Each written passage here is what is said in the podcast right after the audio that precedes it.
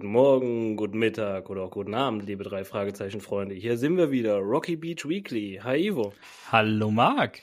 Wir haben heute eine besondere Situation, denn wir haben zum ersten Mal in unserem Podcast einen Special Guest. Hallo Eileen. Hallo, hallo Ivo, hallo. Hallo. Yeah, genau. Äh, es hat sich die Situation ergeben tatsächlich, dass wir uns zum ersten Mal in unseren Podcast äh, einen besonderen Gast einladen. Und das ist passend zu äh, unserer heutigen Folge. Eileen, nicht zu verwechseln mit der Eileen, die auch in der Story vorkommt. Aber äh, ich würde sagen, wir äh, machen jetzt hier gar nicht so langes Geplänkel, sondern gehen direkt rein in die Folge. Marc, was erwartet uns denn? Alle so nichts. Nein, äh, wir fangen an mit dem Bob-Modus.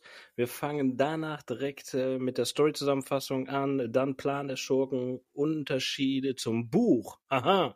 Dann Auffälligkeiten, Fehler und Plotholes, persönlicher Bezug und Lieblingsstelle von uns. Und dann zum Schluss, wie immer, unser Fazit. Und in dem sage ich jetzt Bob-Modus aktivieren für beide. Wir haben nämlich äh, jetzt zwei Bobs anwesend. Von daher haut rein. Yes. Äh, ich leg wie immer los und wir fangen an. Der Name der Folge ist Und das Narbengesicht auf Englisch The Mystery of the Scar-Faced Beggar. Also das äh, Mysterium des narbengesichtigen Bettlers, könnte man es ungefähr übersetzen. Geschrieben ist die Folge von Mary Virginia Carey. Also äh, wir kennen sie schon eine ganze Weile und äh, man kann sich mal wieder auf etwas mehr Fantasie einstellen. In dem Fall sogar ganz schön viel Fantasie. Fast so viel Fantasie wie in so einem Hollywood-Actionfilm. Aber schauen wir uns natürlich später noch genauer an. Äh, übersetzt wurde das Ganze dann von Leonore Puschert. Das Cover kommt wieder von Algar Rasch und wir sehen das Gesicht eines Mannes. Äh, seine Gesichtshaut ist ganz schön orange, also das hat mich immer so ein bisschen verwundert. Äh, äh, heutzutage denkt man ja bei orangenem Gesicht direkt an gewisse ehemalige US-Präsidenten. Ähm, so ähnlich sieht das ja auch aus. Allerdings mit Vollbart und einer Narbe auf der rechten Wange und man sieht, ähm, dass die Person eine Sonnenbrille aufhat, durch die man allerdings durchschauen kann. Und ich finde, man kann ziemlich gut in den Augen erkennen, dass das keine blinden Augen sind, sondern sehende Augen. Warum das wichtig ist, ähm, kommen wir später nochmal drauf zu sprechen. Zumindest ist das meine Interpretation. Und ich finde, das gesamte Cover wirkt ganz schön unheimlich. Also vielleicht liegt das auch einfach nur in der Perspektive, weil man halt das Gesicht wirklich so direkt in Nahaufnahme sieht. Das ist auch kein Profil, sondern wirklich nur das Gesicht. Ähm, dann das Erscheinungsjahr vom original amerikanischen Buch war 1981. Die deutsche Übersetzung kam dann 1982 und das Hörspiel ist 1983 erschienen. Das heißt, wir sehen wieder, es sind ein paar Monate zur letzten Folge vergangen und ich finde auch hier äh, merkt man mal wieder, dass ein bisschen Zeit vergangen ist, weil sich die Stimmen unserer drei Protagonisten mal wieder etwas weiter im Stimmbruch voranbewegt haben. Ähm, sind natürlich nur leichte Veränderungen, aber gerade wenn man mehrere Folgen hintereinander hört, dann finde ich, fällt's auf. Wir haben eine Hörspiellänge von 49 Minuten und 42 Sekunden, also eine eher etwas längere Folge, aber kein Spitzenreiter. Und an bekannten Figuren, die wir kennen und lieben, haben wir die drei Fragezeichen oder auch namentlich Just Jonas, Peter Shaw und Bob Andrews. Und des Weiteren haben wir Albert Hitfield. Komisch, den kennen wir noch gar nicht, aber wir lernen ihn kennen. Und wir haben Patrick O'Ryan auch mal wieder am Start. Und äh, dann muss ich jetzt noch mal ganz kurz die Reihenfolgen ansprechen. Ich habe mich ja beim letzten Mal schon ordentlich drüber ausgelassen. Ähm, eigentlich hätten alle Versionen die gleichen Nummern, wenn nicht gar äh, die Sonderfolge mit der Originalmusik dazwischen gekommen wäre. Und daher haben wir im original amerikanischen Buch die Folge Nummer 31, das Buch in Deutschland hat dann die Folge Nummer 30 bekommen und unsere Hörspielfolge ist dann wieder die 31. Das war's von mir. Der Bob-Modus ist aber noch nicht deaktiviert, denn Eileen sagt uns nochmal, was es hier Besonderes mit dieser Folge auf sich hat. Ja, das Besondere ist nämlich tatsächlich, dass, ähm, wie wir wissen oder eben von Ivo schon gehört haben, 1980 Hitchcock gestorben ist und ähm, die drei Fragezeichen und das Narbengesicht war tatsächlich der erste Fall nach Hitchcocks Tod. 2005 ist dann die Lizenz ausgelaufen und ähm, Albert Hitchcock wurde durch den Schriftsteller Hitfield ersetzt. Ähm, Hitchcock war somit auf den Büchern, auf den CDs und so weiter überhaupt nicht mehr zu sehen. Ja, yeah, vielen Dank. Genau, also das ist so einer der besonderen Punkte hier in der Folge, dass wir diesen Übergang haben. Hitchcock tot, taucht nicht mehr auf. Stattdessen haben wir Hitfield. Und was es dann noch genaueres mit ihm auf sich hat, das darf uns Mark erklären. Wir sind nämlich schon bei der Story-Zusammenfassung. Yes, wir starten mit Bob, der mit einer Dame an einer Bushaltestelle steht. Ähm, es schüttet aus Eimern und beide stellen sich halt unter dieses Dach dieser Bushaltestelle. Und da sagt die Dame, ach, da kommt der Blinde, der Ärmste. Äh, man trifft ihn halt in letzter Zeit in dieser Gegend häufiger. Und der Blinde fragt nach einem Sitzplatz unter diesem Bushaltestellehäuschen. Und die Dame macht ihm auch direkt Platz. Ähm, sie versucht ihm so ein bisschen den Smalltalk aufzuzwingen, habe ich zumindest das Gefühl. Und der Blinde lässt daraufhin seine Dose fallen, in dem halt ganz viel Kleingeld äh, auch vorhanden ist. Und dieses purzelt halt da über diesen Bürgersteig. Und Bob und die Dame sammeln das Geld aber auch direkt wieder auf. Für mich ist sehr auffällig, dass hier der Blinde anfängt zu stottern und fragt die beiden, ob sie alles aufgesammelt haben. Und es ist schließlich sein, seine Tageseinnahme. Und dieses Stottern dachte ich eigentlich am Anfang, okay, das ist definitiv Bestandteil dieses Charakters. Ich weiß aber nicht, warum man nur in dieser Szene stottert. Das kommt danach tatsächlich nie wieder vor. Ja, keine Ahnung, warum das da passiert ist. Und die Dame fragt noch den Herrn, ob er auch auf den Bus wartet und das verneint er aber, da er halt in der Nähe wohnt und er dann halt auch zu Fuß dorthin geht, steht auf und marschiert einfach weiter. Bob und die Dame sehen halt, dass ihm eine Brieftasche runterfällt und Bob ruft ihm auch noch hinterher und äh, während, also er reagiert aber darauf irgendwie nicht und Bob läuft dann halt los, um diese Brieftasche eigentlich aufzuheben und die Dame sieht aber zusammen mit Bob, dass dieser Blinde angefahren wird. Blinde rafft sich aber wie immer wieder auf und nimmt die Beine in die Hand und zwar so schnell, dass auch der Bob gar nicht mehr hinterherkommt. Wir wissen ja, die Bobs sind nicht die sportlichsten. Hahaha. ähm, Peter hätte es wahrscheinlich geschafft, aber der Blinde ist schneller und Bob kriegt ihn nicht mehr ein, hat aber halt die Brieftasche von dem Herren. Und am nächsten Morgen trifft der Bob sich mit den Peter und der Justus in der Zentrale und die beiden oder die drei besprechen halt die Ereignisse und die Brieftasche liegt dabei halt auch auf dem Tisch. Und Bob findet es hier verdächtig, dass der Blinde halt tatsächlich so schnell rennen konnte. Er ist ja schließlich blind. Wie macht er das denn? War auch tatsächlich mein erster Gedanke, als ich die Folge das erste Mal gehört habe, von wegen, mh, wie macht er das? Aber Justus sagt hier, dass das bei Blinden gar nicht so ungewohnt ist, weil die halt sich in ihrer ja, Gegend, wo sie halt äh, sich aufhalten, bestens auskennen. Und das finde ich gar nicht so weit hergeholt. Ich weiß nicht, wie empfindet ihr das? Also ich glaube schon, dass Blinde sich in ihrem, ich nenne es jetzt nicht Komfortzone, das stimmt ja nicht, aber in ihrem Habitat, einen Lebensraum aufhalten, dass sie sich da ziemlich schnell gut zurechtfinden und auch, glaube ich, im Vollsprint da durchrennen können, oder? Okay, ähm, also auskennen mit Sicherheit, ne? Also man sagt ja auch wirklich, dass äh, Personen, die keine Sehkraft mehr haben, dass die sich äh, besonders gut quasi äh, räumlich orientieren können, ohne es zu sehen, oder halt dann auch entsprechend durch äh, Gehhilfen oder, oder Begleithunde oder sowas in der Richtung sich orientieren können. Sprinten weiß ich nicht, ne? Also habe ich noch nie bewusst gesehen. Ehrlich gesagt würde es mich ganz schön verwundern, wenn wirklich eine blinde Person auch im gewohnten Gelände richtig sprinten kann. Ähm, aber äh, an der Stelle natürlich auch Frage an die Zuhörer. Vielleicht wisst ihr da was, vielleicht seid ihr selber betroffen und könnt uns da aufklären, weil ähm, genau weiß ich es nicht. Also, I don't know. Ich weiß nicht. Aline, hast du da irgendwelche Erfahrungen oder Kenntnisse? Nee, tatsächlich auch nicht. Also ich kann. Völlige Erfahrung. Ja, Erfahrung eher weniger. ja. Weißt du noch damals, als du blind warst? nee, okay. Ähm, ja, sorry. Mehr können wir nicht weiterheften. Das müssen wir an die Zuhörer abgeben. Okay, alles klar. Dann Feedback her gerne über Instagram. Ähm, nichtsdestotrotz sagt Bob, das Verhalten war trotzdem super weird. Ähm, er hat sich ein bisschen so benommen, als hätte er Angst vor mir. Dabei wollte ich eigentlich nur die, die Brieftasche halt zurückgeben. Ähm, und Bob erzählt auch noch dazu, dass er, als er zu der Bushaltestelle zurückkam, die Dame halt weg war und der Fahrer des Autos, also samt Auto, äh, ebenfalls halt verschwunden, die ihn, den, den Blind halt angefahren hat.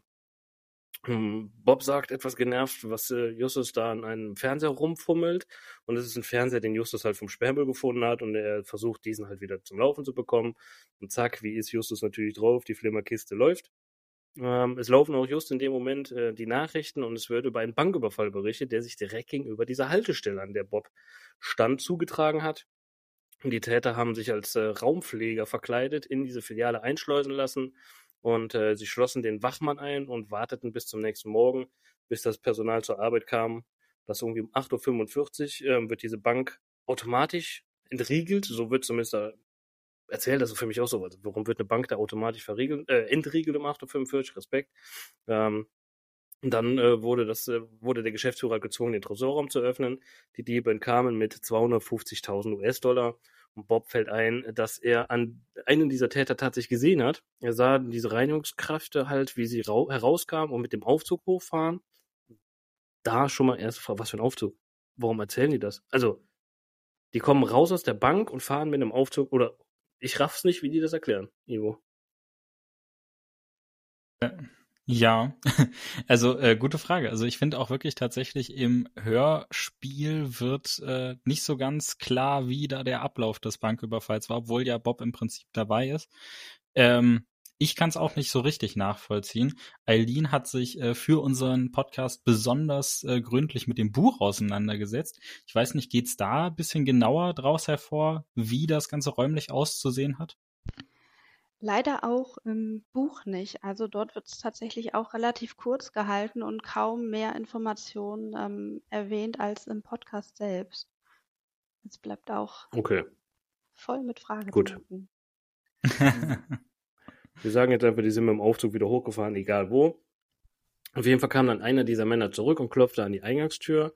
Ähm, äh, und da war dann halt der, der, der Wachmann, der öffnet die Tür und der Mann kann halt rein. Und ähm, der, der an der Tür geklopft hat, so gehen jetzt Bob davon aus, war einer der Diebe, der Täter, als Reinigungskraft halt verkleidet. Ähm, da Bob noch erwähnt, dass dies halt geschah in dem Moment, als der Blinde seine Dose fallen ließ, denkt Justus halt über die Theorie nach, dass der Blinde Teil des Plans war und der Schmiere gestanden hat tatsächlich. Ähm, und sie widmen sich deswegen jetzt auch der Brieftasche, um zu gucken, okay, was ist da für ein Ausweis drin, etc. pp. Und auffällig ist direkt das Äußere dieser Brieftasche, da es sich um, um ein teures Straußenleder verarbeitetes, e verarbeitetes edles Stück handelt. Und hier ist tatsächlich auch ein Part, wo ich mich ziemlich schnell schlapp gelacht habe, äh, weil Bob da in, äh, in einen berlinerischen Akzent verfällt. Der sagt nämlich, das ist mir ja nicht aufgefallen. Ist euch das aufgefallen, dass er das so sagt? Also, nee. nee, nicht so wirklich. Also, äh, ich, ich weiß, also Andreas Fröhlich, der Sprecher, der ist ja tatsächlich gebürtiger Berliner. Ja. Und ich weiß, es gibt immer mal wieder Stellen in den Hörspielen, gerade in den früheren Folgen, in denen er immer wieder in seinen äh, Dialekt äh, abdriftet. Aber ich höre das immer nicht so raus. Ich äh, bin, glaube ich, gut darin, das zu überhören. Aber ich weiß, dass es viele Fans gibt, die äh, sich da mal schlapp lachen. ja, also ich war tatsächlich einer davon, der sich da schlapp gelacht hat. Ähm, des Weiteren haben wir noch in der Brieftasche 20 Dollar, eine Kreditkarte und einen Führerschein. Dödö, was will ein Blinder mit einem Führerschein tatsächlich? Ähm, und der Name des äh, Brieftaschenbesitzers heißt äh, Albert Hitfield. Und auch die Adresse ist halt da drauf. Ähm, es ist Malibu, eine teure Gegend, was nicht zu dem Erscheinungsbild des Blinden tatsächlich passt. Und auch seltsam, ähm, dass ein Blinder, der halt mit einer Dose halt Kleingeld äh, so in dieser Gegend wohnen kann. Also das kann er sich eigentlich nicht leisten. Ähm, sie beschließen halt an diese Adresse zu fahren und sie legen sich halt auch auf die Lauer, Leier ist auch gut, auf die Lauer und beobachten, ähm, dass die Adresse halt ein baufälliges altes Restaurant ist. Und sie sehen einen Mann, der humpelt hineingeht. Und Justus beschließt halt in das Gebäude zu gehen. Und Bob soll aber natürlich aufgrund dessen, dass er halt wiedererkannt werden kann, in seinem Versteck bleiben. Und es ist Peter, der sich ein bisschen in die Hose macht und sagt, ich bleib lieber beim Bob. Ich traue mich nicht mit da rein. Wird auch da unverblümt von beiden drauf angesprochen, dass er sich da schon wieder ins Hemd macht. Äh, ähm, und Peter hat aber eine Ausrede und zwar will er äh, 100 Jahre alt werden und deswegen äh, geht er keine Gefahren ein. So ist es zumindest seine Aussage dort. Ähm, Justus geht rein und belauscht ein Gespräch von Hetfield, in dem er halt sagt, ähm, ja, alles das hat seinen Preis und ich bin bereit, aber dafür zu zahlen. Und in dem Moment wird Justus von einem Herrn angesprochen äh, mit den Worten, äh, die Hände zum Himmel, es ist Wochenende, nein, die Hände zum Himmel, wenn du dich bewegst, mache ich dich in zwei Stücke. Und Hitfield wird natürlich darüber direkt aufmerksam und äh, äh fragt Dong, so heißt dieser Herr, ähm, bedrohend halt den, den, den Jungen halt wieder in Ruhe zu lassen. Und Dong sagt aber, äh, Justus sei ihn eingebrochen und würde das Gespräch halt belauschen. Justus wiederum hat natürlich eine gute Ausrede, dass er nur nach dem Weg fragen wollte. Und er dachte, es wäre ein Restaurant und äh, eingebrochen ist er auch nicht, weil die Tür stand halt offen. Hitfield sagt ihm auch, dass das alles in Ordnung wäre und Äh, das wäre mal ein ehemaliges Restaurant gewesen, aber mittlerweile ist es nicht so. Und Dong äh, ihn gar nicht erschießen kann, denn äh, es ist nur ein Stiel von einem Kochlöffel, den Dong dort benutzt.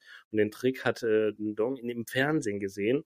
Und er kommt nämlich aus Vietnam und nimmt Sprachunterricht über Kriminalserien im TV. Das ist auch sowas, wo ich mir denke, okay, Respekt. Ähm, und Josef fällt ein, dass Albert Hitfield äh, ja, ein berühmter eigentlich ist. Er ist nämlich Schriftsteller des Buches Das dunkle Vermächtnis. Und Justus hat das Buch gelesen und Hitfield hat es äh, dank äh, dem Bestseller nicht nötig, eine Bank zu überfallen. Das lässt er auch direkt so droppen. Und Justus fragt auch, ob die Brieftasche äh, fehlen würde. Und Hitfield sucht erstmal und es fällt halt sich auf, ja, die Brieftasche ist weg. Und Justus erzählt ihm die Story mit dem Blinden und dem äh, Schmierestehen, äh, dem Banküberfall und dass Bob halt diese Brieftasche gefunden hat. Und äh, Hitfield sagt, das sei un eine unglaubliche Story, die äh, klingt fast wie ein Hitchcock-Film. Das merken wir uns schon mal, diese Aussage. Äh, und Hitfield möchte Bob kennenlernen. Justus holt halt Peter und Bob dazu. Justus erzählt beiden noch, dass Hitfield früher, äh, bevor er Schriftsteller wurde, Detektiv war. Und äh, Bob äh, kann erz oder erzählt Hitfield nochmal die gesamte Story über diese Brieftasche, wie das dazu gekommen ist. Äh, Hitfield kann sich nicht erklären, wie der blinde Herr an diese Brieftasche gekommen sei. Und Justus möchte natürlich wissen, ähm, wo Hitfield als letztes war, beziehungsweise diese Brieftasche benutzt hat. Und die Fragestellung von Justus lassen Hitfield das Gefühl, ähm, dass Justus ein Detektiv werden will.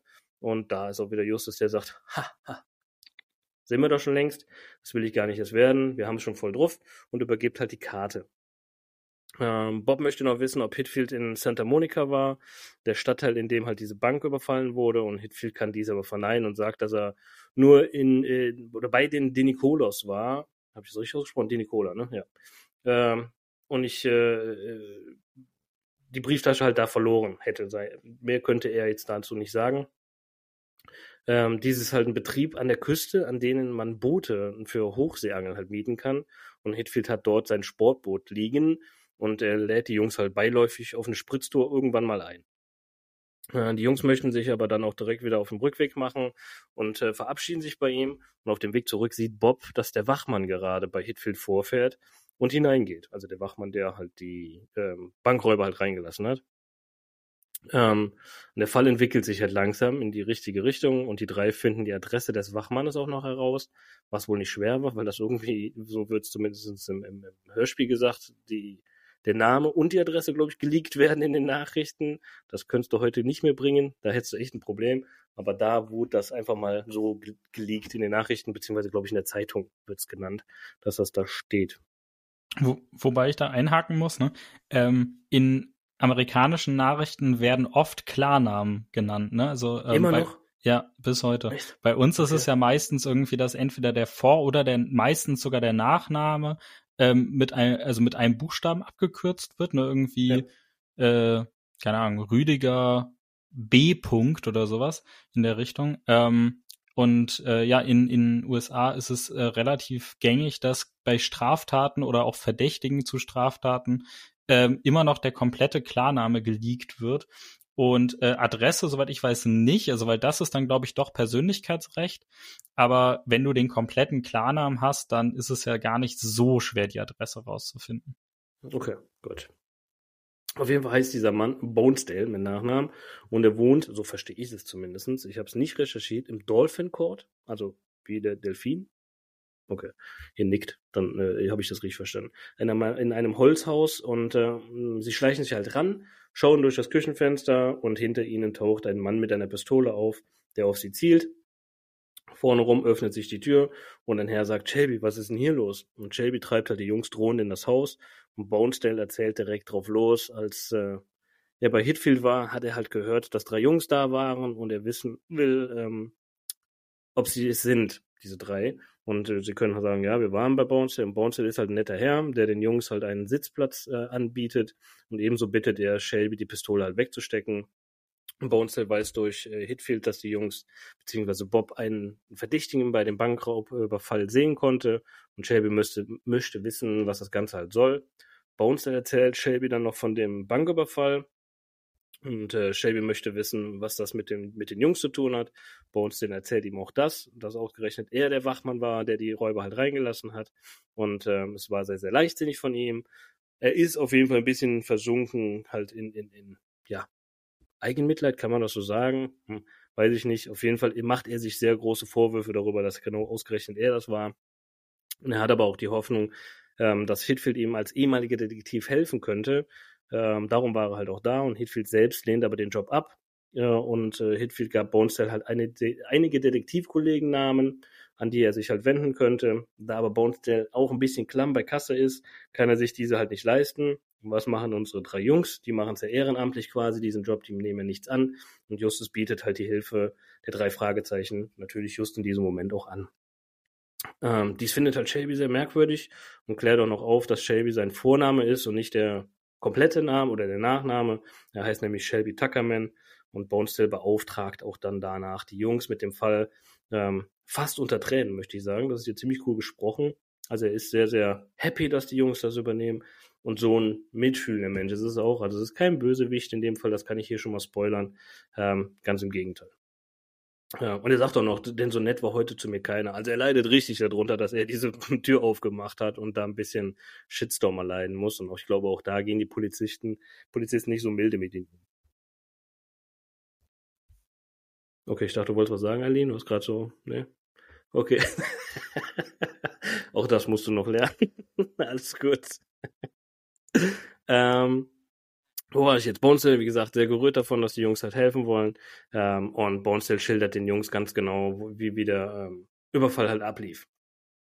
Doch daraus konnten sie sich halt keine weiteren Erkenntnisse gewinnen. Und am nächsten Morgen beschließen die Jungs halt so diesen Denicolos zu fahren. Und äh, Bob sollte aber für Recherchen in Santa Monica bleiben. Und Justus tritt ein und erzählt einer Dame, dass ihn Hitfield schickt, um eine Brieftasche abzuholen, die möglicherweise abgegeben wurde. Also die Dame ist ähm, Eileen, haha, da haben wir's. Äh, und zudem sitzt noch dort äh, eine ältere Dame, nämlich Mrs. Denicolon, die direkt komisch auf Justus halt reagiert. Und es ist noch Ernie dabei, wenn ich mich nicht recht täusche. Helfen mir gerade. Ich glaube, alle drei sind in dieser Hütte drin oder diesem Bootsverleih. Und da ist es halt diese Schwiegermutter von Eileen, Mrs. Denicolon, die halt einsteigt und sie sagt halt, dass sie von einer Brieftasche diese Nacht geträumt hat. Und sie träumte von einem Mann mit dunkler Brille, großer Narbe im Gesicht und einem Stock, wie es ein Blinde äh, bei sich oder wie es Blinde bei sich haben. Und ähm, Ernie reagiert darauf, Ernie wird es ausgesprochen, in der, in dem der Hörspiel tatsächlich nicht Ernie, ähm, reagiert darauf sehr seltsam erschrocken und sagt, dass er es gruselig findet, ähm, was halt Mrs. Denicolan da von sich gibt und was die Dame halt da so träumt. Und Justus dreht sich daraufhin auf dem Absatz um und geht. Da habe ich so ein bisschen den Eindruck gehabt, dass Justus da auch irgendwie ein bisschen von hm, pikiert war, dass die Dame tatsächlich auch davon träumt. Aber ähm, Nee, ist das nicht. Wenn Justus rast nämlich quasi direkt zum Peter, der halt so ein bisschen weiter weg noch auch da im Versteck sitzt und erzählt von dieser Schwiegermutter, dass die Wachträume hat, dass sie äh, und er, Ernie halt ängstlich oder Ernie halt ängstlich reagierten und wirkten, als sie von dem Blinden erzählten. Äh, Fakt für Justus ist aber, dass der Blinde was mit dem Fall zu tun haben muss. Peter, der halt äh, nicht von äh, Ernie und der älteren Dame Mrs. Danny Colan gesehen wurde, beschließt vor Ort zu bleiben, um zu beobachten, was halt vor sich geht. Und Justus sagt aber auch dann noch, damit du dich nicht auch da noch ins Höschen machst, ich schicke dir nachher Bob vorbei, wenn er mit seinen Recherchen fertig ist. Und äh, kurz darauf erscheint auch der tatsächlich und ähm, äh, passt halt mit oder nein, schaut mit Peter zu, wie viele südländische Bürger dort einwandern oder Menschen halt auftauchen, ähm, die zu einem Motel hinaufgehen und auch Ernie begibt sich halt dorthin und Peter und Bob schleichen hinterher, um halt zu sehen, was, was da vor sich geht in diesem Motel und sie vernehmen dort äh, angekommen seltsame Gesänge. Das ist auch ziemlich gut eingespielt. Es ist sehr, sehr, äh, wie kann man es beschreiben? Hm, mystisch angehaucht, diese Gesänge im Hintergrund. Kann man das so betiteln? Ich würde sagen, das passt ganz gut. Ähm, Bob und Peter mischen sich halt unter die Leute und Bob fällt halt ein Plakat auch noch auf. Ein grauhaariger Mann mit Narbe im Gesicht und dunkle Brille ist da drauf zu sehen. Und es ist für Bob, das ist der Blinde mit dem Narbengesicht, der auf diesem Poster oder Plakat halt auch drauf abgebildet ist. Äh, und es handelt sich hier tatsächlich, so kommt es zumindest vor, um eine Sekte. Ähm, es wird halt wie verrückt dort Geld gesammelt Und in dem Moment taucht aber auch ein Polizist auf, der mit Ernie halt spricht. Und Ernie hat das Sagen auf diesem Treffen, so sagt er selber. Ähm, und Ernie sagt dem Polizisten, dass sie die Erlaubnis von Mr. Sanders haben, eine Probe dort abzuhalten. Und äh, Mr. Sanders ist der Besitzer dieses Motels. Und der Polizist sagt aber, dass das Motel nicht mehr sicher sei. Wegen Dauerregen hat sich halt dieser Erdboden gelockert. Und darum ist das Motel auch, Motel auch geschlossen äh, könnte halt dort ein Erdrutsch passieren und das Haus zusammenbrechen. Ähm, und der Polizist äh, ja, bittet quasi darum, dass sie doch das äh, Weite suchen. Ernie sagt, na ey, macht doch jetzt hier nicht so die Welle. Ist doch nur ein Gesangskreis, den wir hier bilden und wir sind auf Probe, weil wir halt auf ein großes Festival gehen wollen. Aber nein, es wird sich da halt nicht drauf eingelassen von den Polizisten. Und Ernie sagt dann, okay, dann brechen wir hier halt ab. Peter und Bob machen sich auch direkt vom Acker, bevor sie noch gesehen werden. Und in der Zentrale berichten die beiden halt Justus alles. Und Justus fällt ein, dass er beim äh, Ausräumen eines Hauses in ein Magazin gelesen hat, dass es eine Sekte aus Venezuela in der Stadt geben solle. Und die Sekte nennt sich, jetzt musst du mir, glaube ich, helfen, Mesadora. Ist das richtig ausgesprochen? Äh, Mesadoro. Mesadoro. Okay, aber ich glaube, äh, gut, wir kommen da später drauf. Ich will nicht, glaube ich, meine, was hat was mit dem Namen auf sich, was nochmal du erwähnen möchtest. Ja, aber genau, äh, komme ich nochmal okay. drauf zu sprechen. Äh, das Bild des Blinden beschäftigt Justus umso mehr und möchte halt nochmal wissen, ob äh, Bob sich nicht vertan hat. Und Bob ist sich zu 100% sicher, dass der Blinde das war auf diesem Plakat. Und Justus musste mit äh, Patrick zusammen noch Möbel ausfahren. Peter macht äh, Justus auf einen älteren Herrn aufmerksam, äh, die halt zusammen Boccia da spielen. Ist das Boccia? Ja, ne? Das ist ein richtiger Ausdruck. Glaube ich, das hier mit dieser kleinen Kugel und mit der großen Kugel treffen, ist, glaube ich, Boccia. Ähm, und es ist Bonesdale und die beiden Jungs sehen auch noch, wie ein Mädchen äh, Mr. Bonesdale um den Hals fällt. Und das Mädchen ist äh, Peter auf der Sektenversammlung ebenfalls aufgefallen. Und ähm, da ist das äh, Bindeglied halt, so sagt es Peter tatsächlich. Es ist das Mädchen. Das Mädchen gehört halt zu der Sekte, macht sich an Bonesdale ran und fragt diesen nach den Abläufen in der Bank aus. Und diese Infos äh, gibt sie dann weiter. Und Justus kann diese These aber auseinandernehmen, da auf der Versammlung der Sekte Geldspenden gesammelt wurden und eine Bande, die halt 250.000 Dollar gestohlen hat, sich nicht unbedingt von Spenden abhängig machen muss. Und äh, aber ist, er ist sich auch sicher, dass durch das Mädchen eine Verbindung zwischen der Sekte und den Ereignissen in der Bank geben muss. Und Justus geht dem Mädchen halt nach, weil darauf konnte er auch mit ihr sprechen und fand heraus, dass sie eine Maskenbildnerin beim Film ist und beim Mittagessen berichtet er Bob und Peter davon. Und ihr Job findet äh, Justus halt interessant, logisch, da sie dem Blinden entsprechend maskieren könnte. Also das ist alles gar nicht mal so weit hergeholt und Bob erzählt den Jungs äh, Details zu dieser Sekte. Der hat natürlich da recherchiert und nach mehreren Jahren hat sich halt aus der Sekte heraus eine radikale Gruppe gebildet, die vor Gewaltverbrechen halt nicht zurückschreckt. Und möglich sei es halt, dass Peter und äh, Bob gestern in einer Gruppe von Terroristen waren, das ruft natürlich direkt wieder Peter auf den Schirm, der sich da auch darüber pikiert und quasi sich ja selbst schon fast verrückt macht, dass er unter Terroristen statt, äh, stand. Und ähm, ja, er geht halt richtig, richtig steil. Und dass er ja fast hätte gestern, äh, wie sagt das, glaube ich, äh, er war fast zu Tode geweiht. Glaube ich, so wird's gesagt in diesem Hörspiel. Ähm, ja, es ist Peter. Ähm, Bob ist es aber, der ähm, zeigt den beiden auch noch ein Bild und auf diesem ist halt zu sehen, dass es wieder der Blinde mit dem Narbengesicht ist. Und Bob klärt auf, dass er den Blinden gar nicht gesehen haben kann. Ha, denn der Mann auf dem Bild ist, boah, ich hab's ja nicht so mit Namen, Luis Pascal Domingo de Altranto, habe ich mir hier aufgeschrieben. Boah, Ivo macht einen Daumen hoch, ich hab's richtig ausgesprochen. Ähm, er ist ein Terrorist, der mehrere Menschenleben auf dem Gewissen hat. Und dieser ist aber seit Jahren halt schon tot und Altranto war tatsächlich blind. Er verlor sein Augenlicht halt bei einem Brand und dies mildert aber seinen terroristischen Akte halt nicht damals.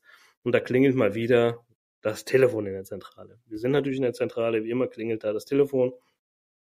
Ähm, und es ist äh, Mr. Bonesdale, der tatsächlich diesmal anruft. Ähm, der erzählt, dass ihn die Polizei erneut verhört hat und Justus macht sich auch direkt auf den Weg zu ihm und äh, Bob wird halt das Mädchen beobachten und Peter muss Rasenmähen, warum das hier so, hm, aber gut, fand ich ein bisschen komisch, dass das so auseinanderdriftet. Beide machen irgendwas für den Fall, aber Peter muss Rasenmähen. Und als Justus bei Bonestell halt auftaucht, lässt ihn Mr. Tuckerman rein. Und Justus fragt Bonestell auch, ähm, eine Frau bei den Dieben ge dabei gewesen sein könnte. Und Bonestell erzählt, dass sie halt alle verkleidet waren und nur eine Person gesprochen hat und die anderen haben halt keinen Ton von sich gegeben. Er kann also nicht ausschließen, dass keine Frau dabei war. Justus möchte auch noch wissen, ob Bonestell den Betrieb, ähm, den Nicola kennt. Und äh, ja, dem ist tatsächlich so. Er war mit seinem Sohn nämlich äh, des Öfteren dort und hat ähm, mit Mrs. De Nicola, also der Älteren der und der Schwiegertochter Eileen gesprochen. Und Justus äh, fragt noch, ob er Ernie kennt. Den kennt Bonestill aber tatsächlich nicht in dem Fall. Und angesprochen auf das junge Mädchen erzählt Bonestill, dass es äh, Gas, ne, Gracia, Gas, wie heißt sie, Gracia äh, äh Montoya, glaube ich, heißt. Und sie ist ein nettes Mädchen und er quatscht des Öfteren mal mit ihr, aber Bonestill hat ihr nie Einzelheiten über die Bank erzählt. Und Mr. Shelby, Shelby Tuckerman hat das, äh, hat er Einzelheiten der Bank gesteckt bekommen, will Justus halt wissen. Und nein, auch das kann Bonestell behaupten, äh, das interessiert er sich gar nicht für. Und die drei Jungs ähm, beobachten wieder Ernie und die Familie den Nicolen zusammen und Bob sieht, dass Ernie die Außenfassade streicht und da hat er einen Plan, und zwar seine Hilfe anzubieten. Okay, Ernie nimmt diese halt auch an, und da tritt aber auch direkt Aline vor die Tür und sagt, hier, äh, meine Schwiegermutter möchte mit dir sprechen. Und merkwürdig, ähm, sie kennt Bob doch überhaupt gar nicht. Also warum hat, droppt sie das einfach so, von wegen kommt man hier rein. Fand ich zumindest erstmal sehr, sehr merkwürdig. Ähm, und sie hat von ihm halt auch wieder geträumt. Und sie möchte wissen, warum Bob überhaupt da ist. Und Bob sagt nur, ja, so aus Zeitvertreib.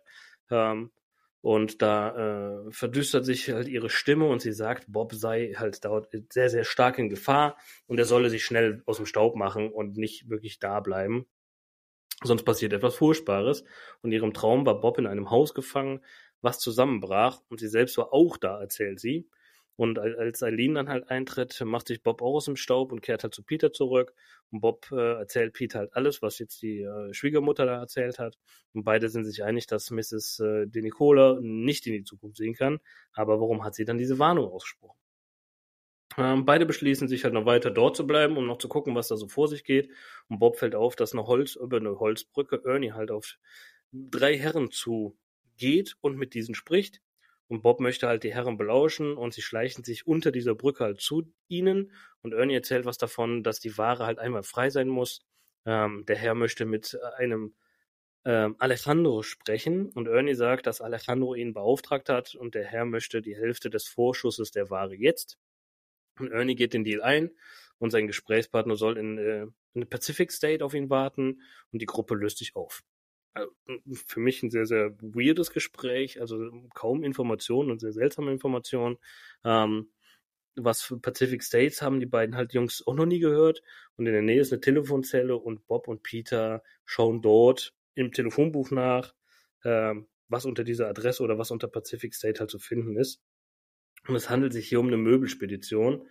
Äh, Mr. Strong, der Geschäftspartner von Ernie, fährt mit zwei weiteren Herren und einem LKW halt davon.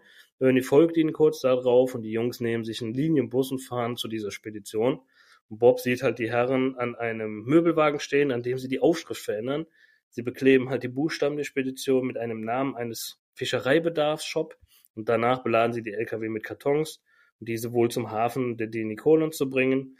Und äh, somit ist es Bob halt, der, der eine Theorie aufstellt und es muss sich in den Kartons wohl um eine Schmugglergut handeln, was am Hafen dann per Schiff ins Ausland gebracht werden soll. Ähm, es fällt ein Karton tatsächlich auch runter beim Verladen und Bob will sich das ansehen, was halt da rausgefallen ist und ich, er schleicht sich halt ran und Bob findet dort drin Munition. Äh, in dem Moment stürmt aber tatsächlich auch ein Dobermann auf, ihn, auf sie zu und äh, ja, natürlich machen sie sich halt auf und davon. Ähm, davon wird auch Ernie und die anderen aufmerksam. Beide werden halt äh, geschnappt noch. Also sie können tatsächlich nicht mehr sich in Sicherheit bringen. Und Justus ist in der Zwischenzeit wieder bei ähm, Mr. Bonestell angekommen. Und Justus will wissen, mit wem Bonestell halt seit dem letzten Besuch gesprochen hat. Und Bonestell sagt mit niemandem. Justus konnte aber ein Gespräch von Ernie und äh, einem Alejandro halt belauschen. Und aus diesem Gespräch ging da eindeutig hervor, dass Justus und Bonestell über die, den Nikolaus und den blinden Mann gesprochen haben müssen. Und äh, Shelby, Shelby Tuckerman ist jetzt natürlich für Justus sehr verdächtig. Und Justus fällt auch ein, dass Shelby halt am nächsten Tag, ähm, als sie sich kennenlernten, oder am ersten Tag, Entschuldigung, nicht am nächsten Tag, am ersten Tag, als sie sich kennenlernten, ähm, einen Spruch abgesagt hat, von wegen, nach eurer Rechtsprechung ist ein Mann so lange unschuldig, bis ihm seine Schuld nachgewiesen wird. Und Justus bittet Herr Bonestell um eine Zuckerdose. Und Bonesdale nimmt äh, für seinen Kaffee nämlich nie Zucker, Shelby aber schon. Und äh, Justus sieht halt in die Dose nach und es ist eine Wanze platziert. Und Justus möchte jetzt natürlich daraufhin in das Zimmer von Shelby und es durchsuchen. Dafür klettern sie aber allerdings mit, einer Hilfe, mit Hilfe einer Leiter in das Zimmer, denn Shelby schließt sein Zimmer immer schön gründlich ab. Ähm, und wie erwartet findet Justus in dem Zimmer ein Tonbandgerät. Das alles hat halt aufgezeichnet, was Bonestill jemals erzählt hat. Ja, und Justus löscht diese Aufnahme und spielt halt die Kassette zurück auf Anfang und beide klettern wieder raus aus dem Zimmer. Und währenddessen fragt Bonestill, ob er die Polizei informieren soll. Justus verneint das aber auch zuerst tatsächlich. Ähm, das wäre noch zu früh. So ist seine Aussage zumindest. Und er will Shelby eine Falle stellen. Und diese sieht wie folgt aus. Sie gehen halt jetzt wieder zurück in das Haus, sprechen bewusst über diesen Bankraub und den, der, und Mrs. Denicola, oder Denicola, so. Bonesill soll halt behaupten, Mrs. Denicola nicht zu kennen. Und Shelby wird halt dieses Tonband dann abhören und äh, den, die nötigen Beweise liefern. Ähm, sie spielen das Schauspiel und Justus erzählt, dass eine Mrs. Äh, Denicola bei Kommissar Reynolds angerufen hat und völlig aufgelöst sei und Justus schlägt dann auch noch vor, auf die Wache zu fahren, auf der Reynolds und Mrs. De Nicola warten. Sie gehen halt raus, warten natürlich, was passiert, in der Nähe des Hauses, beziehungsweise ich glaube, sie sind im Auto von, von Bonestell und warten da versteckt, um zu gucken, wann Shelby kommt. Shelby kommt nach Hause, Shelby betritt das Haus, Shelby geht zu kurzer Zeit direkt hektisch wieder aus diesem Haus heraus, setzt sich in sein Auto und fährt los. Äh, Bonestell und Justus folgen ihm. Äh, Shelby fährt in das Hotel, das Motel, das ist ja kein Hotel, in dem sich die De Sekte tatsächlich versammelt hatte. Und Justus geht auch rein und bittet Bonestell, wenn er in zehn Minuten nicht wieder raus ist, dass er die Polizei anrufen soll. Es regnet nach wie vor, oder es regnet wieder wie verrückt. Und als Justus in das Hotel äh, sich reinschleicht, wird er direkt von Shelby erwischt und äh, wird mit einer Waffe bedroht. Peter, Bob, Mrs. DeNicola, Eileen sind ebenfalls vor Ort, gefesselt am Boden. Ähm, Ernie ist auch anwesend. Dieser bekommt von Shelby halt die Aufgabe, halt noch Justus zu fesseln. Justus will dann wissen von Shelby, ähm, was denn, was er mit ihnen vorhat. Shelby sagt, gar nichts, ich halte euch nur so lange fest, bis halt die ganzen Waffen auf dem Schiff geladen sind. Und Bob teilt hier Justus noch mit. Also nee, Bob ist es nämlich, der sagt von wegen hier, das sind Waffen. Shelby sagt, glaube ich, nur, bis das Schiff beladen ist. Bob sagt, ja, es sind Waffen und Munition, ich habe es gesehen. Ähm, und nun ist es Justus klar, wozu dieser Bankraub. Shelby braucht halt das Geld, um diese Waffen zu kaufen und dann per Schiff nach Venezuela gebracht oder verschifft zu werden. Ähm, damit werden halt die neuen Mitglieder dieser Sekte mit Waffen ausgerüstet. Ähm, Shelby war der Blinde mit dem Namengesicht, da macht er auch nachher kein Hehl oder macht er kein Hehl daraus. Und daher bald Bones der belauscht hat, hatte er die Informationen auch über diese Bank. Er hat die Brieftasche halt von Hitfield tatsächlich gefunden, wollte diese eigentlich behalten. Ähm, da er sie aber verloren hat, ist halt Bob auf ihn aufmerksam geworden, beziehungsweise halt die drei Jungs. Und äh, ja, daraufhin wurde es halt für Shelby eng. Ähm, und Shelby wird direkt von Ernie auch drauf äh, angeschrien quasi, äh, dass wegen einer Brieftasche fast alles aufgeflogen wäre. Und Shelby faucht aber direkt zurück und sagt, ja, du hast ja gleich reden, du bist ja jetzt gleich im Ausland und ich muss ja hier bleiben und gucken, was ich mit denen mache und muss mich um die Jungs kümmern. Justus sagt aber sofort, dass Shelby nie den Plan hatte, das Land zu verlassen, ähm, da er nicht alles Geld der Sekte übergeben hat und in seinem Haus in einer Eispackung im Kühlfach tatsächlich 50.000 Dollar liegen würden. Ähm, Shelby schreit darauf Justus halt an, dass es eine Lüge wäre und will auf den Justus schießen. In dem Moment bricht aber dieses Haus zusammen, wie im Traum von Mrs. De Nicola. Und äh, man hört aber auch direkt Sirenen zwischen diesen Hilfeschreien der drei Jungs und, und Eileen und Mrs. De Nicola.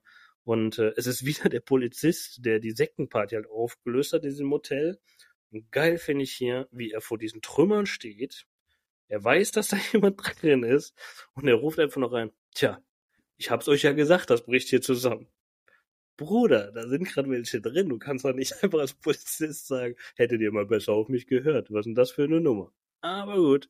Ähm, äh, Justus, Justus rief ihm halt direkt zurück, oder halt ihm gegen dann den Polizisten, er soll doch die Männer schnappen, die da gerade versuchen zu flüchten.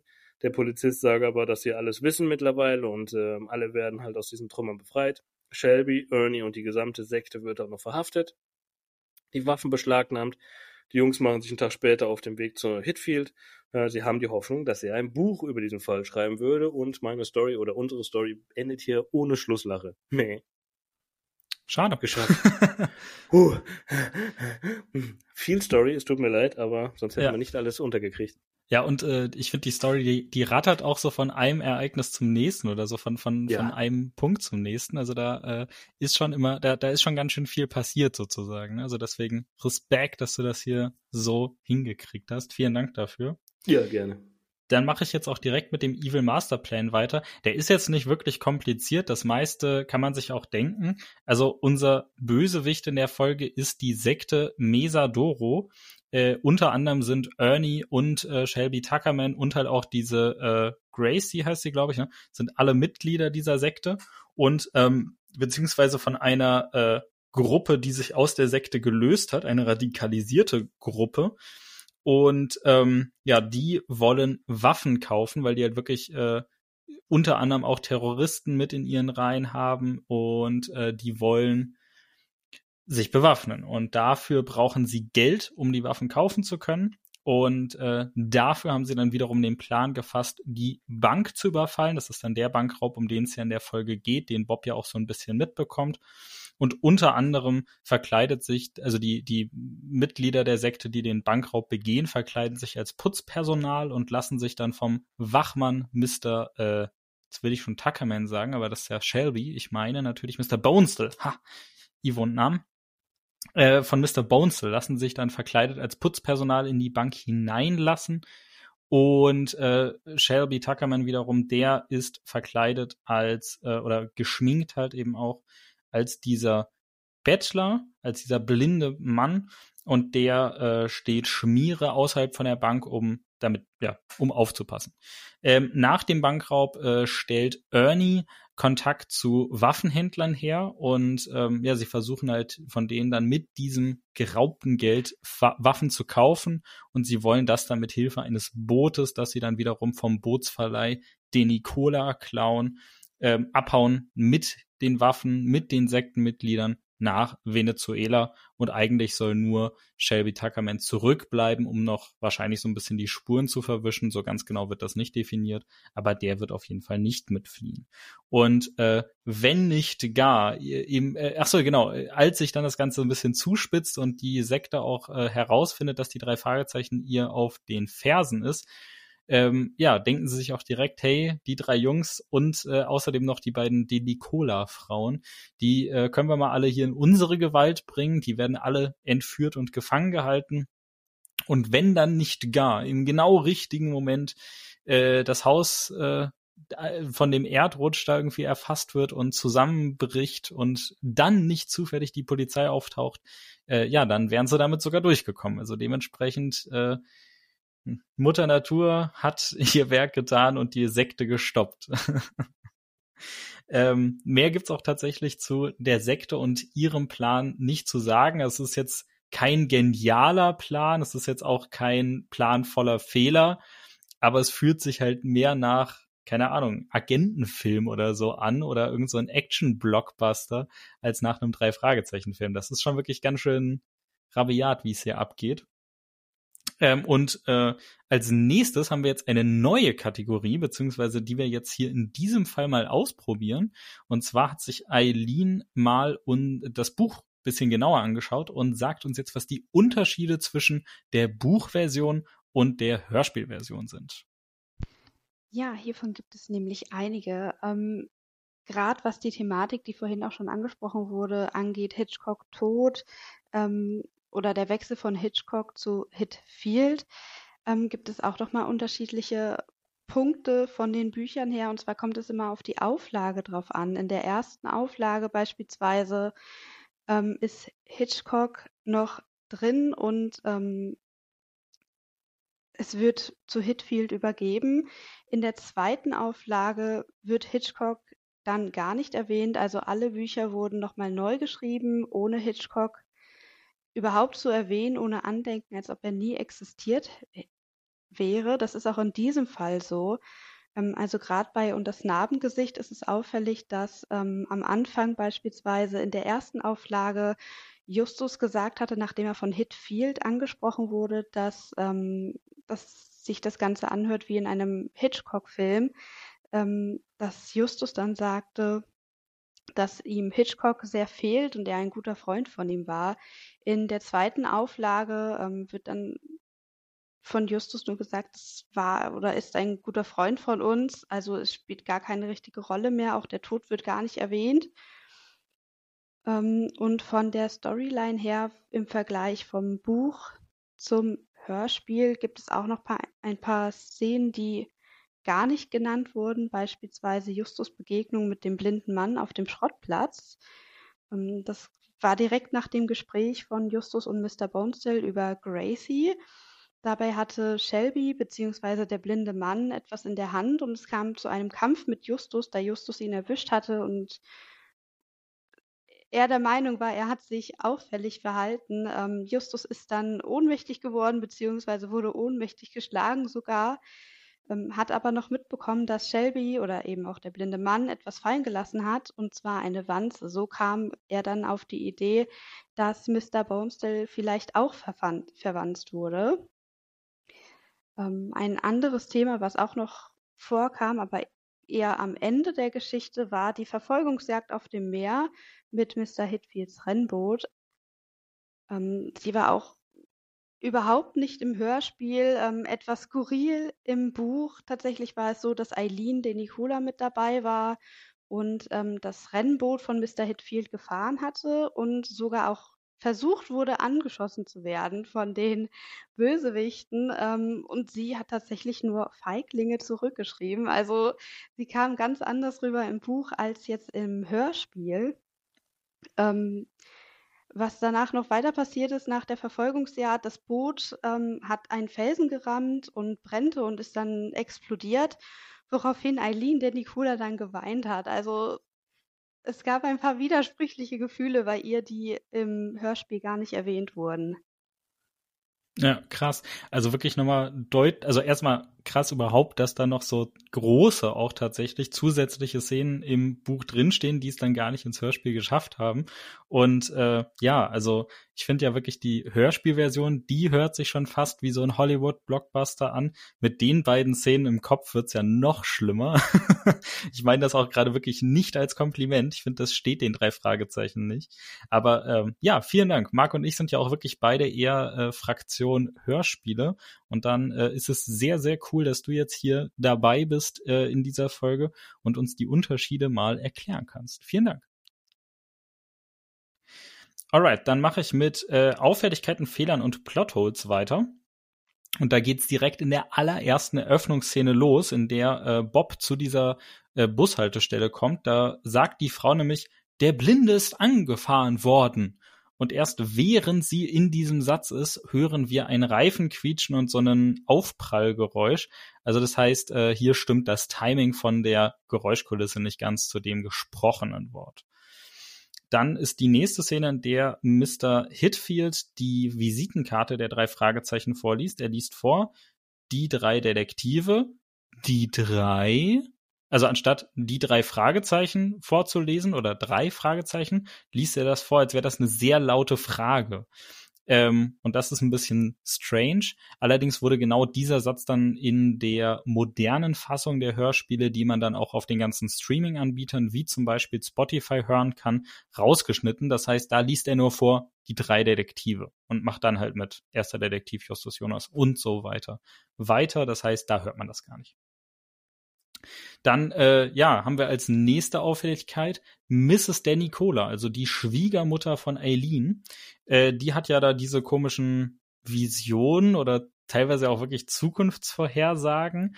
Und wir erfahren wirklich bis zum Ende der Folge nicht, woher hat die das? Also wir sind uns ja alle eigentlich relativ einig, dass es bei den drei Fragezeichen zwar hin und wieder was Übernatürliches gibt, aber sowas wie Zukunftsvisionen eigentlich nicht.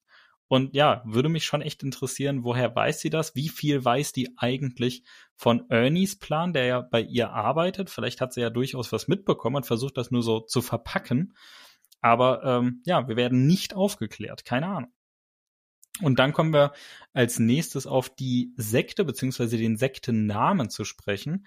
Äh, Im Hörspiel und ich meine auch im Buch heißt die Sekte Mesadoro Und da in der Recherche von Bob sagt er, die, das bedeutet ähm, goldener Tisch. Und es soll so heißen, damit die Sektenmitglieder sich immer an einen goldenen Tisch setzen können, der reich gedeckt wäre. Also sozusagen ein Sinnbild dafür, dass es den Sektenmitgliedern immer gut geht und sie nie Hunger leiden müssen.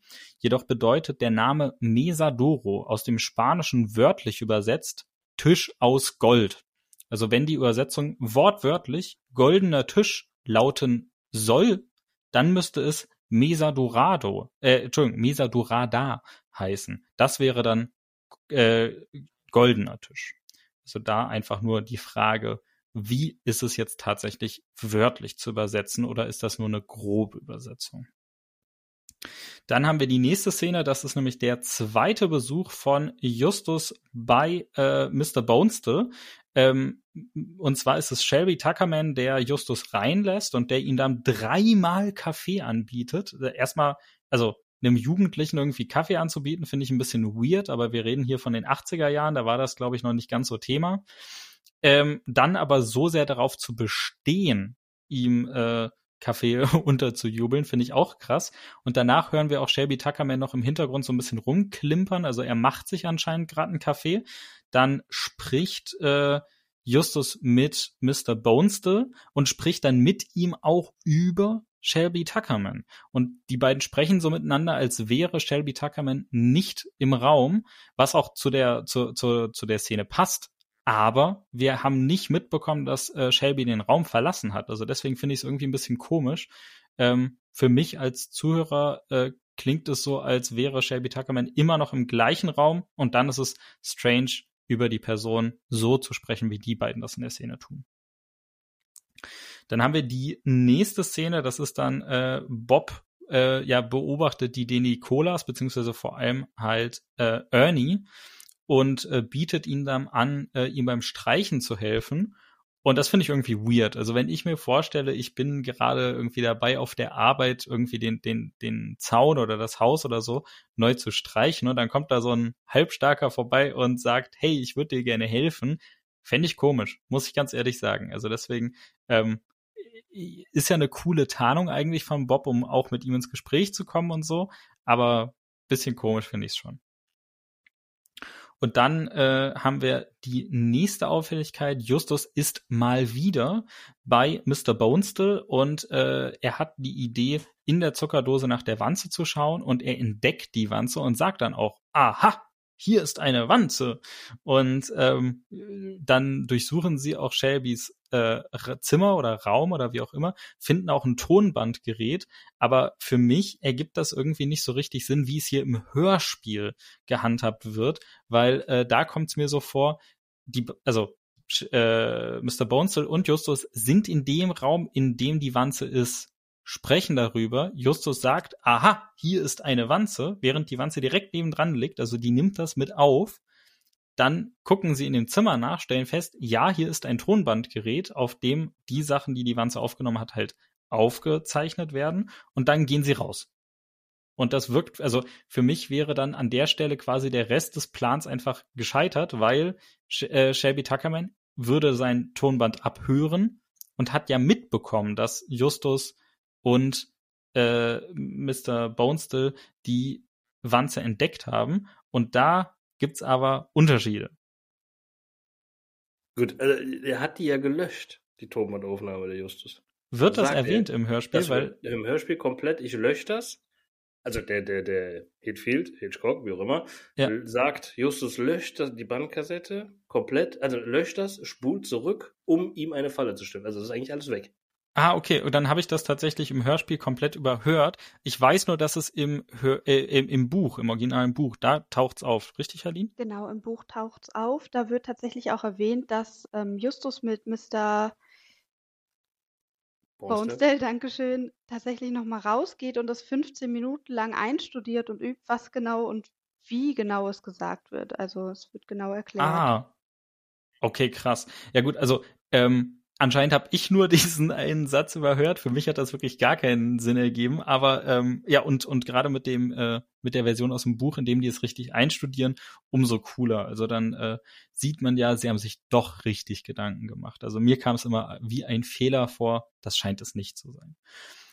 Und ähm, genau, dann kommen wir schon zur Finalszene. Da ist halt wirklich diese, äh, dieses Treffen der Sekte, die da irgendwie dabei ist, zu fliehen und auf einmal rutscht genau in dem Moment äh, das Haus ab und alles liegt im Trümmern, aber niemand ist verletzt.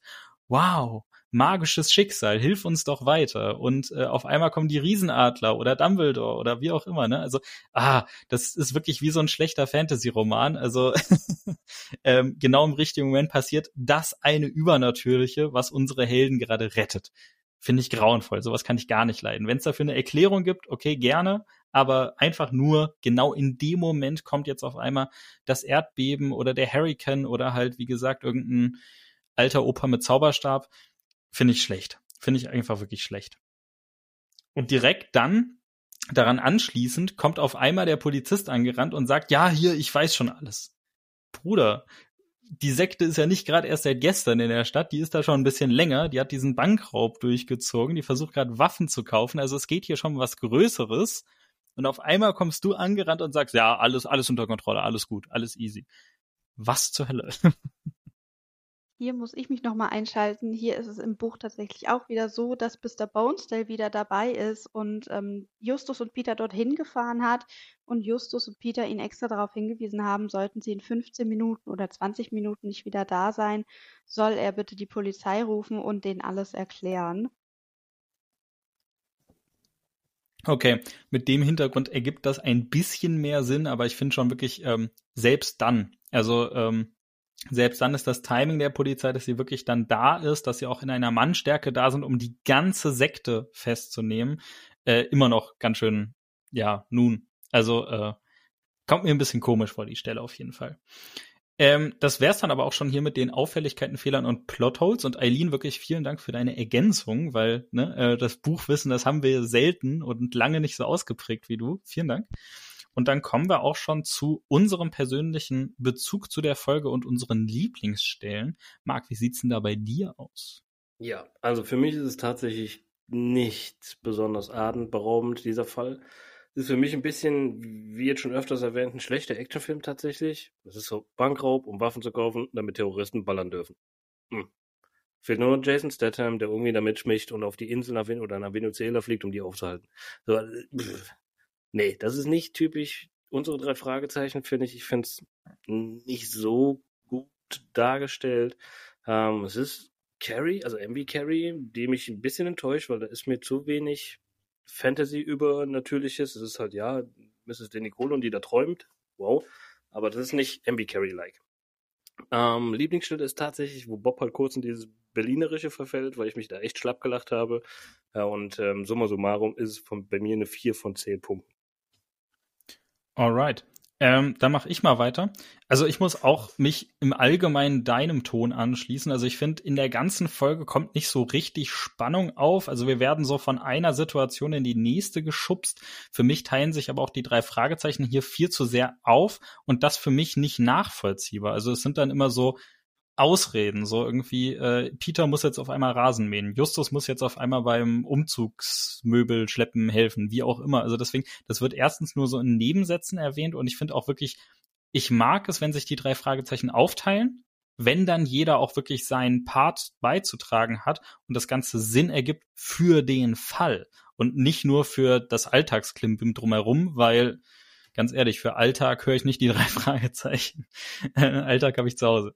Ähm, also deswegen, äh, ja, ich finde es ein bisschen wenig Spannung, die hier aufkommt. Was ich ganz cool finde, ist ähm, zumindest halt in der Erstauflage und hier auch, das ist ja auch die Version, nach der sich unser Hörspiel richtet, ist dieser Umgang mit äh, Alfred Hitchcocks Tod. Also dass man da wirklich gesagt hat, okay, die reale Figur Alfred Hitchcock ist gestorben, wir greifen das mal kurz auf, das Ganze kommt in der Story vor und ab jetzt wird auch die Figur Hitchcock in den Fällen nicht mehr auftauchen. Und dann hat man sich Gedanken gemacht, was machen wir stattdessen? Irgendwie wollen wir sozusagen ein Bezug zur realen Welt. Wie kommen die Bücher von den drei Fragezeichen ins Regal? Und man hat sich halt gedacht, dann nehmen wir halt einen neuen Charakter und nennen ihn Albert Hitfield. Das klingt nicht nur ähnlich wie Alfred Hitchcock und er ist auch ähnlich charakterisiert. Ähm, das ergibt sogar Sinn und ich finde es halt wirklich echt ganz schön, wie er hier eingebunden wird. Jedoch taucht er in späteren Folgen gar nicht auf. Ne? Also äh, Alfred Hitchcock tauchte ja immer mal wieder auf und hat auch immer mal wieder äh, den drei Fragezeichen Klienten zugespielt. Das macht Hitfield nicht. Das ist hier gerade sein erster und letzter Auftritt. Ähm, dann, ja, also äh, das finde ich eigentlich eine ganz coole Sache an dem Fall. Ähm, wird aber auch wieder im Buch, finde ich, besser umgesetzt als im Hörspiel. Und ähm, ich habe eine Lieblingsstelle und das ist die, in der äh, Bob seine Rechercheergebnisse über die Sekte Mesadoro äh, vorträgt und dann auch sagt, ne, ja, hier, das ist eine extreme Splitterpartei von denen und die sind auch teilweise mit Terroristen unterwegs und so. Und das, ähm, sie sind schon gefährlich einzustufen. Und dann ist es Peter, der sich da so reinsteigert und äh, was? Wir waren da mit Terroristen in einem Raum und äh, wirklich, äh, ich hätte fast tot sein können und so. Das finde ich einfach sehr witzig. Ähm, typisch Peter, dass er sich da so wieder in seine Angst reinsteigert. Macht Spaß. Also das ist meine Lieblingsstelle. Ich habe mir im Vorfeld jetzt für die Bewertung äh, fünf von zehn Punkten aufgeschrieben. Ich muss aber sagen, jetzt während wir hier den Podcast aufnehmen, merke ich, so gut ist sie wirklich nicht. Ich gehe runter auf 4,5. Das ist immer noch mehr als bei dir, Marc. Aber ähm, ja, äh, fünf, für fünf Punkte reicht's bei mir tatsächlich nicht. 4,5 von zehn möglichen Punkten. Das heißt, äh, nicht grottenschlecht, aber wir reden halt auch wirklich noch lange nicht von einer Empfehlung. Eileen, wie sieht's denn bei dir aus? Ich schließe mich da euch komplett an. Also ich fand, es war nicht wirklich der beste Fall. Es gibt aber auch definitiv schlimmere oder unspannendere Fälle. Es war wirklich super schwierig, dem Verlauf zu folgen. Es kam kaum Spannung auf. Auch im Buch leider nicht. Und ich finde, man hat sich auch einfach darauf eingestellt, dass andere Hauptthemen angesprochen werden, wie zum Beispiel der Bankraub ähm, oder dass da zumindest weitere Informationen drüber kommen. Das fand ich ein bisschen unbefriedigend, dass das doch so in einem Nebensatz erwähnt wurde und dass da keine Informationen mehr erwähnt wurden. Ähm, bei den Lieblingsstellen muss ich ehrlich sagen, dadurch, dass der Verlauf so ja unspannend war, gibt es für mich kaum eine Lieblingsstelle, abgesehen von der Stelle, die Ivo eben schon erwähnt hatte, wo typisch Peter sich äh, fast in die Hose macht, weil er mal wieder Angst hat und sich in irgendwas reinsteigert. Das hat mich dann doch auch zum Lachen gebracht. Insgesamt würde ich dem der Folge aber auch nur vier von zehn Punkten geben. Alright, und äh, da haben wir uns gedacht, da wir jetzt ja hier eine Stimme mehr haben, die hier auch eine eigene Bewertung abgibt, äh, führen wir zusätzlich noch unsere Gesamtbewertung als äh, Podcast ein. Also das ist jetzt die Rocky Beach Weekly Bewertung. Das sind einfach unsere drei Bewertungen zusammengezählt und dann geteilt durch drei. Und da landen wir bei 4,16 von 10 möglichen Punkten. Und das müssen wir dann leider abrunden und damit landen wir dann trotzdem auch bei vier Punkten im Durchschnitt das ist, denke ich, fair für die Folge. Und ähm, dann sind wir auch schon am Schluss angekommen. Das ist ja dann mein Part. Ähm, ja, hört euch mal das Originalhörspiel an. Schaut, ob das tatsächlich für euch auch so ein mittelmäßiger, schlechter Actionfilm ist wie für uns. Ähm, es gibt noch keine Hörbuchlesung. Ich möchte fast behaupten, es wird keine geben. Ja, ich glaube, ja. der Fall ist nicht stark genug dafür, dass wir da eine bekommen. Ähm, von daher müsst ihr das Originalhörspiel hören. Deswegen gebt ihr uns auch dann Feedback über Instagram, äh, wie ihr unseren Podcast empfunden habt und was ihr für Auffälligkeiten hattet. Ähm, ja, schreibt uns, wie gesagt, über Insta ein Feedback und folgt uns auch bitte auf Insta. Wir brauchen Followers. Nein, äh, nicht betteln, lieber Marc, aber Podcast weiterempfehlen und auf Spotify bewerten. Das war's von mir.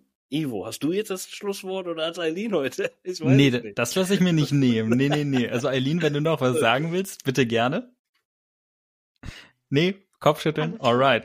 Dann, nee, da, also hier, soweit kommt's noch, dann, das wäre ja ein ganz anderer Podcast. Nee, ähm, ja, also äh, unsere Meinung ist kundgetan. Ich äh, fand's extrem cool, mal äh, in Dreierbesetzung äh, hier ja, zu sein. Also ist mal was anderes, ist ungewohnt. Eileen, wirklich vielen, vielen Dank für deine Recherche, dass du dir auch wirklich das komplette Buch reingezogen hast, um hier den Vergleich machen zu können. Danke dafür. Und ähm, dann würde ich sagen, wir hören uns ähm, nächste Woche nochmal und bis dahin bleibt mir nichts weiter zu sagen, als das war das Schluss zum Wort für diese Woche. Und macht's gut. Bis zum nächsten Mal. Ciao. Ciao. Tschüss.